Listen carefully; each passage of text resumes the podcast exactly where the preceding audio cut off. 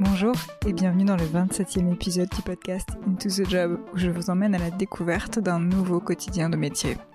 J'aimerais débuter cet épisode par une question. Une question que l'on sait généralement tous demander une fois dans sa carrière. Est-ce que je suis utile dans mon métier? Sous-entendu, est-ce que tout le travail que j'effectue sert à quelque chose ou sert à quelqu'un? La question du sens est devenue centrale dans notre réflexion sur les métiers.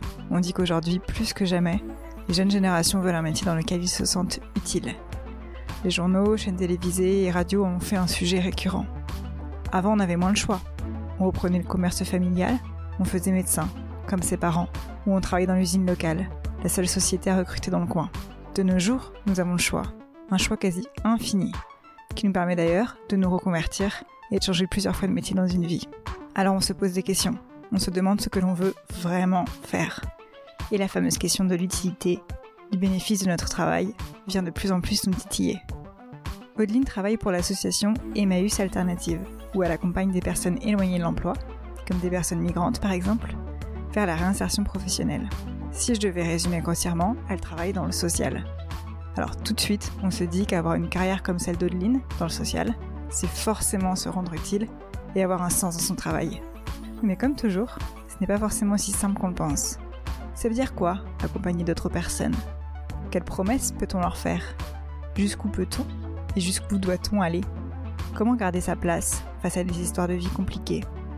Même s'il existe ici aussi des méthodes, des outils, des savoir-faire, il y a surtout de l'humain. Et l'humain qui ne se passe pas toujours comme on l'avait anticipé et voulu. Être utile, mais accepter aussi de ne pas pouvoir tout faire. C'est un peu ça la leçon de cet épisode. Alors à vous, qui vous posez des questions sur le sens de votre propre job, Prenez ces quelques minutes pour entendre le quotidien d'un métier au cœur de l'accompagnement humain. Bonne écoute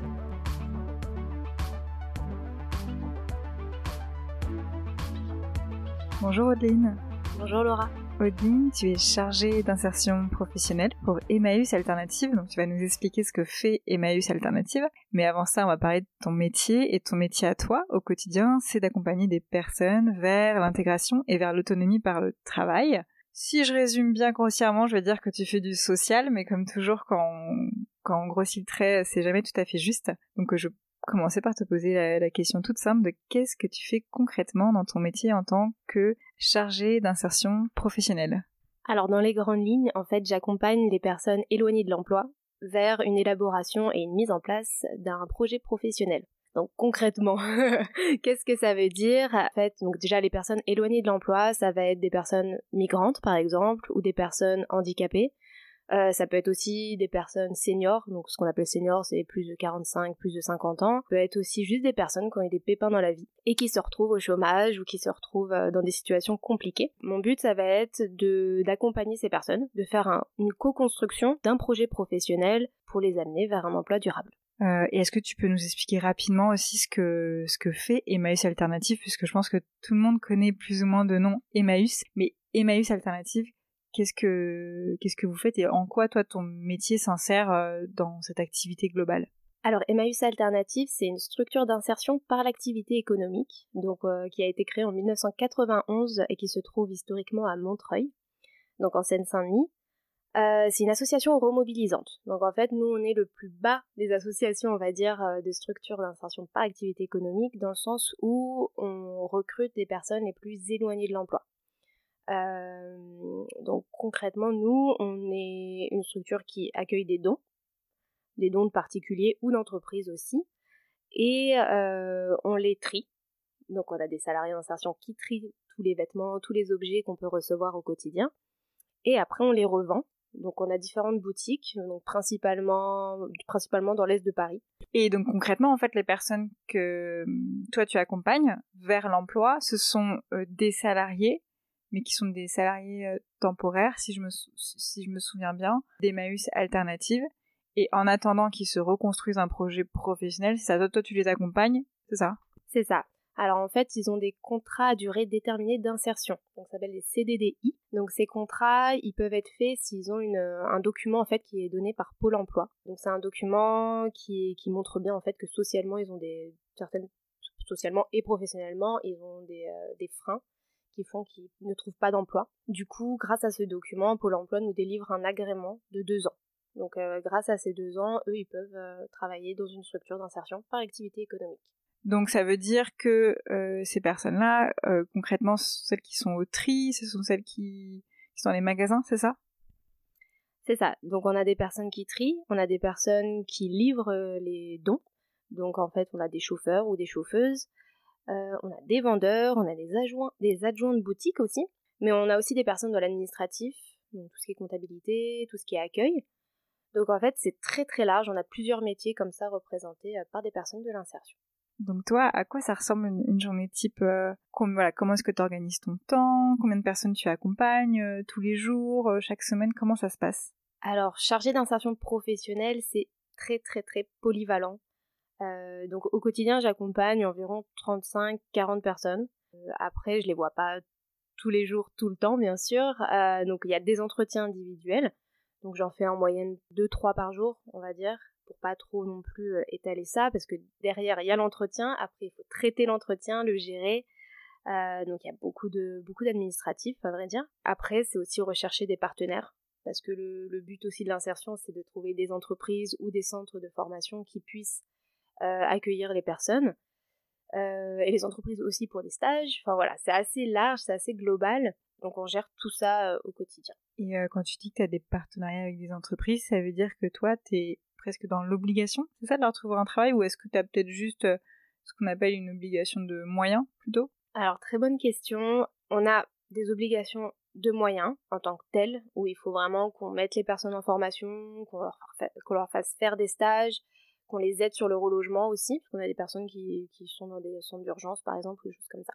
Derrière, on a des, on a des obligations en fait par les financeurs, les financeurs publics. Euh, la différence, c'est que ils nous donnent, voilà, ils nous disent par exemple, il faut que tant de personnes sortent en CDI par exemple. Sauf que dans les faits, euh, c'est très compliqué d'atteindre cet objectif-là, et on peut toujours se défendre euh, face à ça.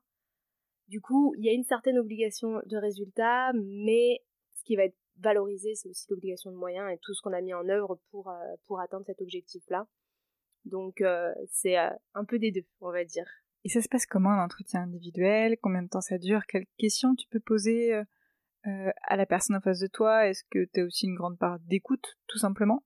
Comment ça se passe? Alors ça va dépendre des personnes et de leurs problématiques, et aussi en fait où on se trouve dans l'accompagnement, dans le sens où une personne qu'on rencontre pour la première fois, ça va être très on va dire mécanique, mais dans le sens où on va poser vraiment toutes les questions, on va vraiment tout balayer, donc euh, que ce soit le logement, la santé, euh, le parcours de la personne, euh, ses envies et ce qu'il aime faire. Après voilà, quand on commence à connaître la personne, quand on commence à installer des projets, commence à installer on va dire une tactique de projet professionnel, après ça va être différent. Parce qu'en plus la personne on la connaît, du coup les rapports vont être vraiment autres. Du coup, voilà, on peut aborder vraiment la santé, on peut aborder la famille aussi, euh, parfois, c'est important, ils ont besoin de juste euh, parler qu'à la maison, euh, il y a ça qui va, il y a ça qui va pas, et puis voilà, ils ont besoin un peu de se déverser, donc c'est vrai qu'on a aussi le rôle, oui, comme tu dis, d'écoute, ça c'est très important. après, on est aussi là parfois pour recadrer, donc il faut parfois faire preuve d'autorité, enfin d'autorité, je sais pas si c'est vraiment le terme, mais en tout cas de, recadrer les personnes et, de leur montrer que là, ils commencent à, aller dans le mauvais chemin en fait. Et, euh, et s'ils veulent s'en sortir, des fois, il faut aussi. Euh, comme de l'éducation en fait finalement. Euh, quand on, éduque un enfant en voyant qu'il va au mauvais, au mauvais endroit, on est obligé de lui dire qu'il va au mauvais endroit. Après, s'il veut y aller et, et se casser la binette, bah c'est son choix et il fait ce qu'il veut. Mais je pense qu'on a aussi cette certaine responsabilité de, de dire quand, quand les choses se passent mal. Et donc sur cette durée d'accompagnement, tu les vois combien de fois euh, et est-ce que c'est mécanique et c'est la même chose pour tout le monde ou est-ce que ça va être peut-être pour une personne on va se dire bon elle elle a moins besoin qu'on se voit donc on la voit moins? Alors globalement j'essaye de voir les personnes toutes les trois semaines un mois ça dépend. Forcément voilà quand il y a les vacances quand il y a euh, y différentes choses qui peuvent euh, compliquer un peu ça.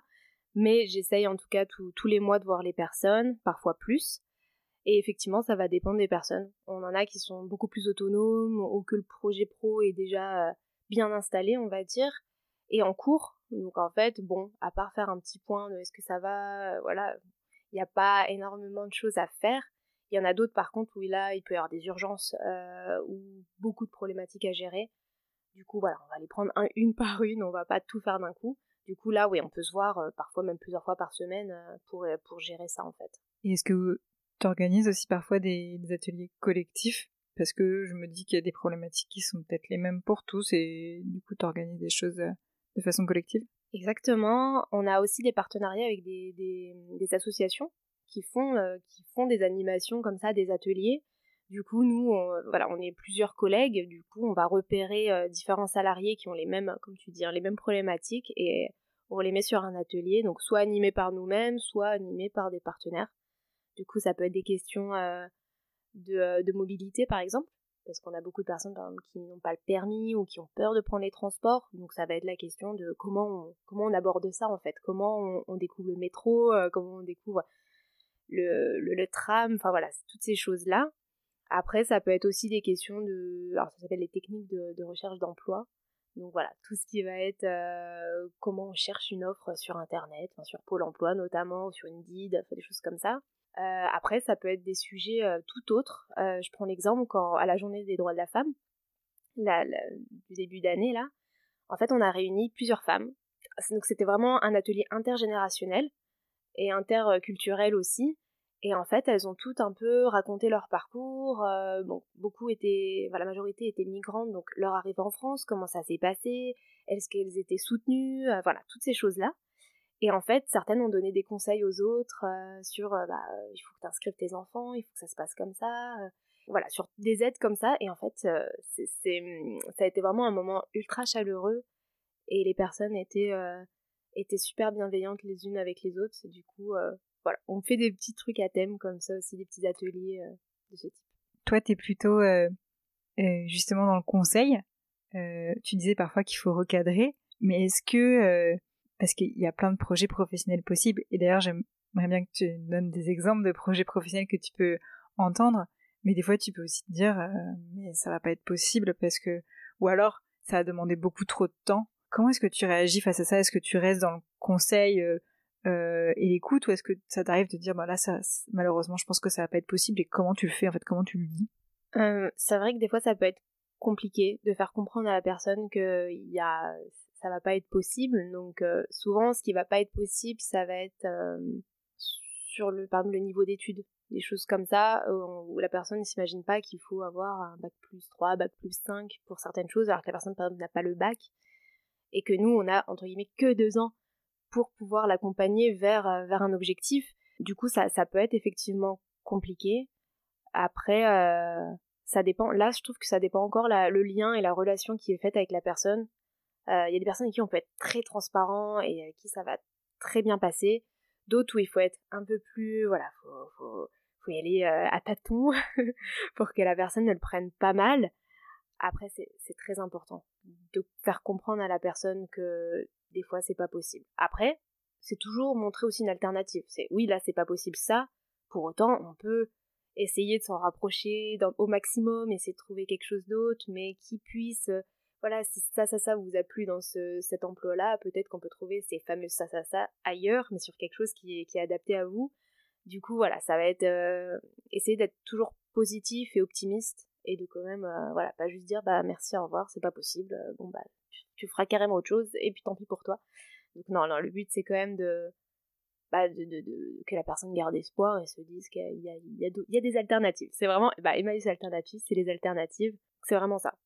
Et est-ce que tu as des exemples de parcours et de, d'envie de projets professionnels? Et ma deuxième question aussi par rapport à ça, c'est est-ce qu'il y a des, des projets pro qui reviennent souvent? Ceux qui reviennent souvent, ça va être vraiment de l'entretien, la manutention, employés libre-service, donc les personnes qui mettent en rayon, par exemple, dans les magasins. Voilà, ça va, ça va revenir beaucoup parce que c'est des emplois euh, peu qualifiés euh, et qui ne nécessitent pas forcément d'écrire, par exemple, ou qui ne nécessitent pas forcément de parler beaucoup. Du coup, comme on a beaucoup de personnes qui peuvent avoir des problématiques de langue, c'est souvent vers ça qu'ils se dirigent. Après, on a quand même des projets euh, qui sortent un peu de l'ordinaire. J'ai une personne qui a une maîtrise, par exemple, en physique et qui veut devenir berger dans les Pyrénées. du coup, donc cette personne, euh, bah, il a fait un stage, donc c'est Gilles, et il a déjà fait un stage dans les Deux-Sèvres, dans une, euh, ferme pédagogique, donc il a pu s'occuper d'animaux et découvrir un peu la, ferme parce que lui il vit en plein Paris il a a il a jamais fait ça en fait mais c'était je pense c'est un rêve qu'il a qu'il a depuis longtemps. Et là en fait on est en train de lui chercher une formation donc là, ça veut dire, par exemple, j'adore cet exemple.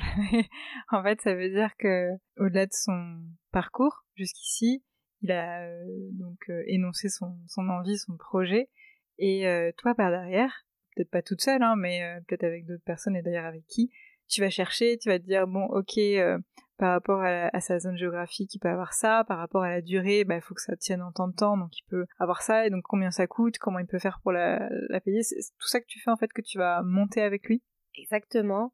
Donc là, cet exemple-là de berger, euh, bah en fait, c'était de la débrouillardise. Vraiment, j'ai fait appel à, ma sœur et, son mari, en fait, qui vivent, eux, dans les Deux-Sèvres, pour, en fait, euh, trouver, euh, trouver le stage. Parce que lui, ah oui, en plus, il veut être berger, mais vraiment s'occuper des, des chèvres et des moutons.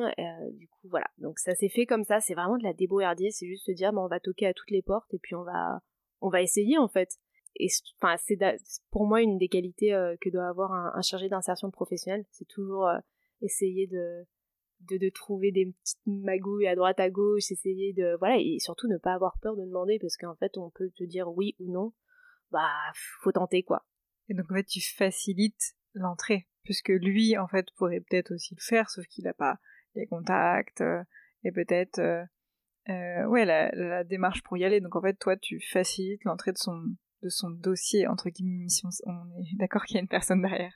C'est ça. Et en fait, c'est ce que je dis souvent aux personnes. Je leur dis, mais ça, vous êtes là pendant deux ans. Donc il faut prendre tout ce qu'on peut vous donner pendant ces deux ans.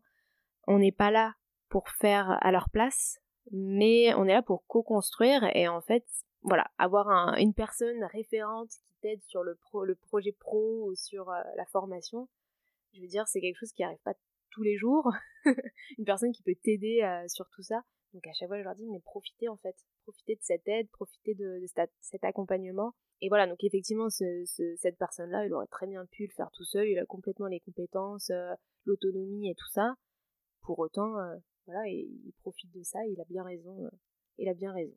En fait, je me, quand on essaye de remettre les choses dans son contexte, on peut se dire que c'est quand même pas simple d'aller voir une autre, de solliciter une autre personne, déjà qu'on ne connaît pas, de se confier, euh, j'imagine que tu as quand même des parcours de vie qui, pour euh, une partie, doivent être assez durs.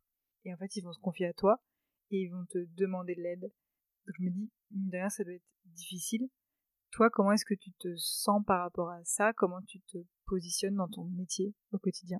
C'est vrai que ça doit pas être simple pour eux. Pour autant, voilà, moi j'essaye de faire passer beaucoup d'humour en fait.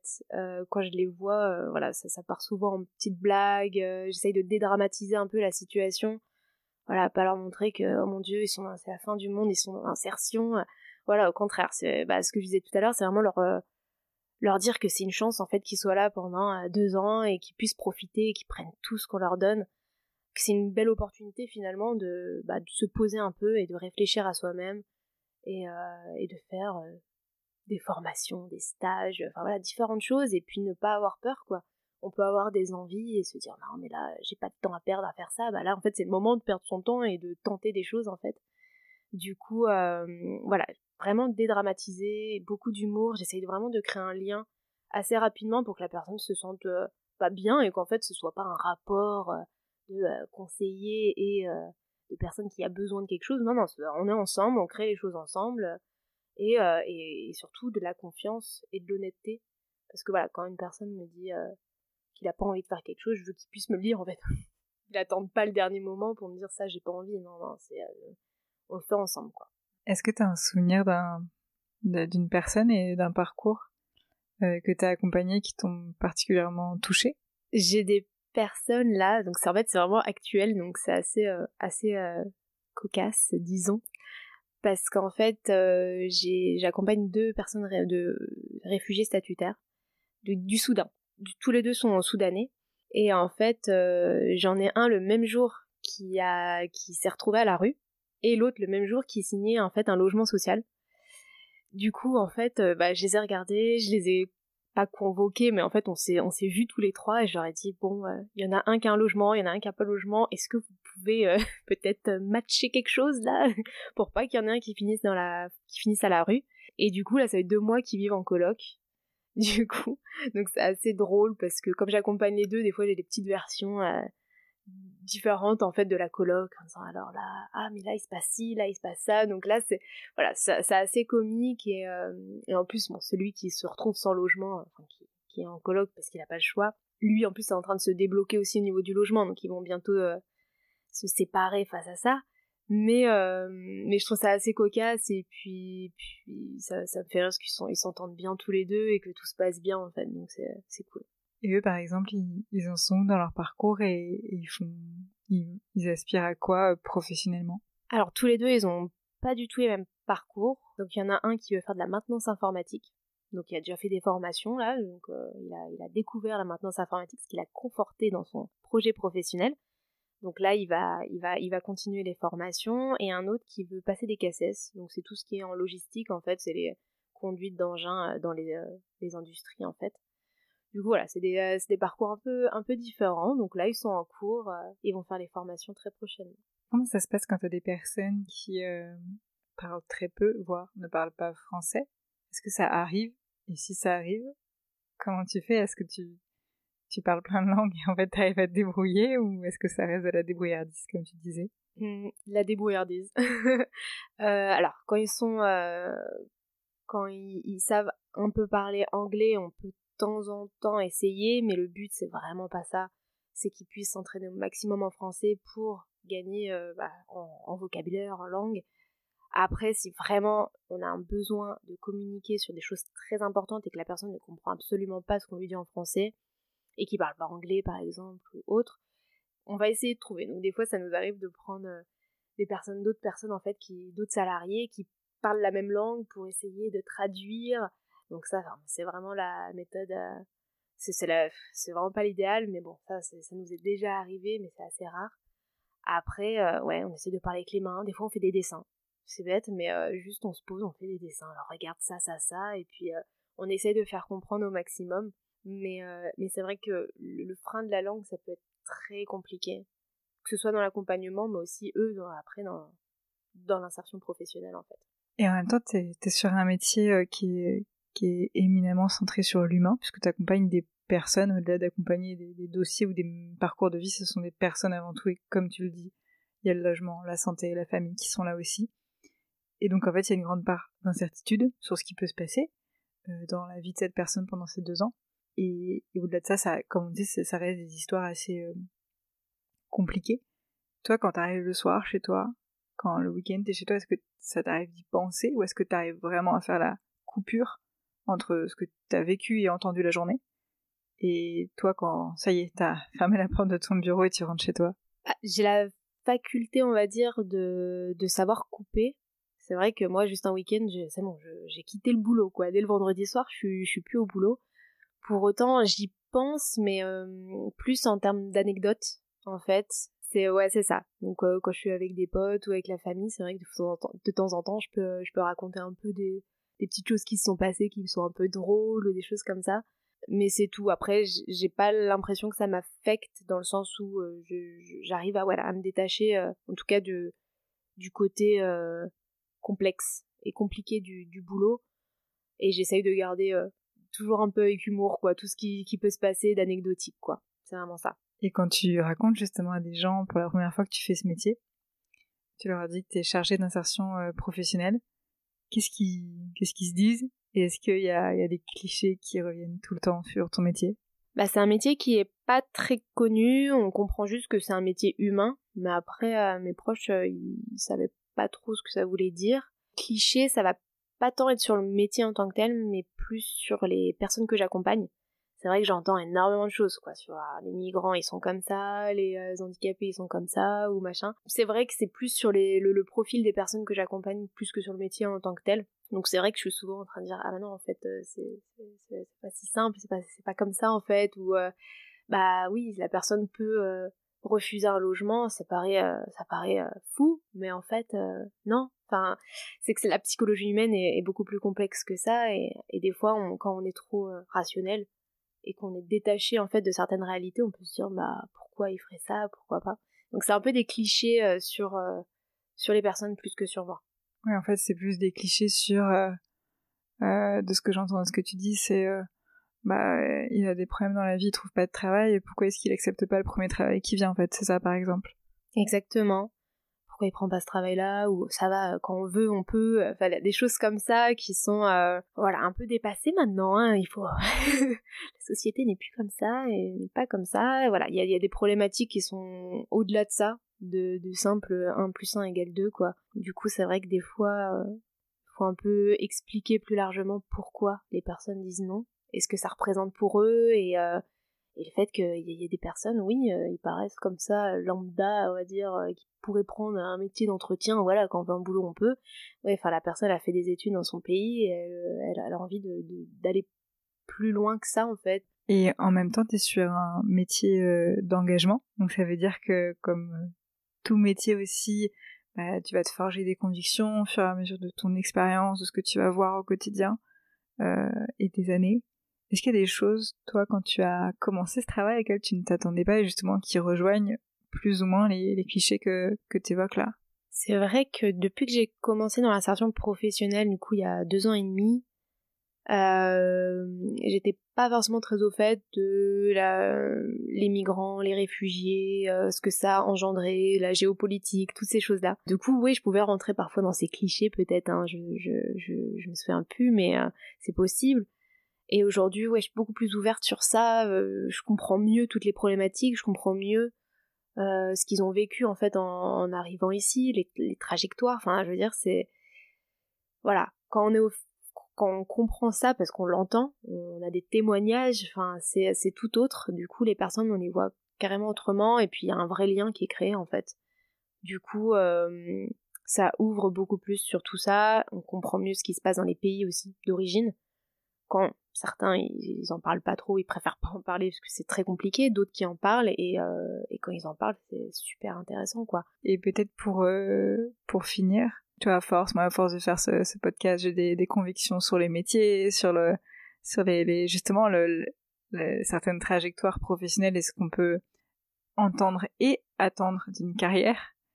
Euh, Est-ce que toi tu as des convictions que sur notre euh, vie professionnelle que tu t'es forgée euh, justement au fur et à mesure d'avoir de, ces rencontres avec toutes les personnes que tu accompagnes bah mes convictions ça en termes professionnels ça va surtout être le fait que j'ai besoin que les métiers soient plus humanistes en fait qu'il y ait un peu plus de lien entre les personnes que le travail c'est plus que juste travailler quoi. C'est aussi juste partager un moment c'est voilà l'humour je le répète mais pour moi juste rire avec les personnes, partager un moment un peu euh, un peu autre, s'écarter un peu de, du juste travailler, c'est euh, super important, à mon sens en tout cas. Et, euh, et ce que j'adore dans mon métier, c'est vraiment de, de rencontrer des personnes très différentes qui ont des parcours très très très différents et autres. Merci beaucoup, euh, pour ton partage d'expérience. Et j'imagine que si les personnes veulent se renseigner, euh, il suffit de taper euh, sur internet euh, Emmaüs Alternative pour voir tout ce que vous faites et aussi pour retrouver les boutiques que vous avez. Merci encore à toi. Merci beaucoup Laura.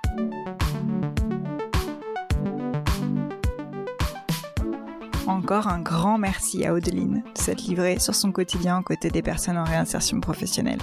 Je vous invite à faire un tour sur le site d'Emmaüs Alternative, mais aussi, si vous le pouvez, à franchir le pas d'une de leurs huit boutiques qui se situe au centre et à l'est de la capitale. Je vous donne rendez-vous dans 15 jours. D'ici là, n'oubliez pas d'aller liker les publications Instagram pour montrer votre soutien et à vous abonner au podcast sur votre application pour être notifié du prochain épisode. À très bientôt. Prenez soin de vous.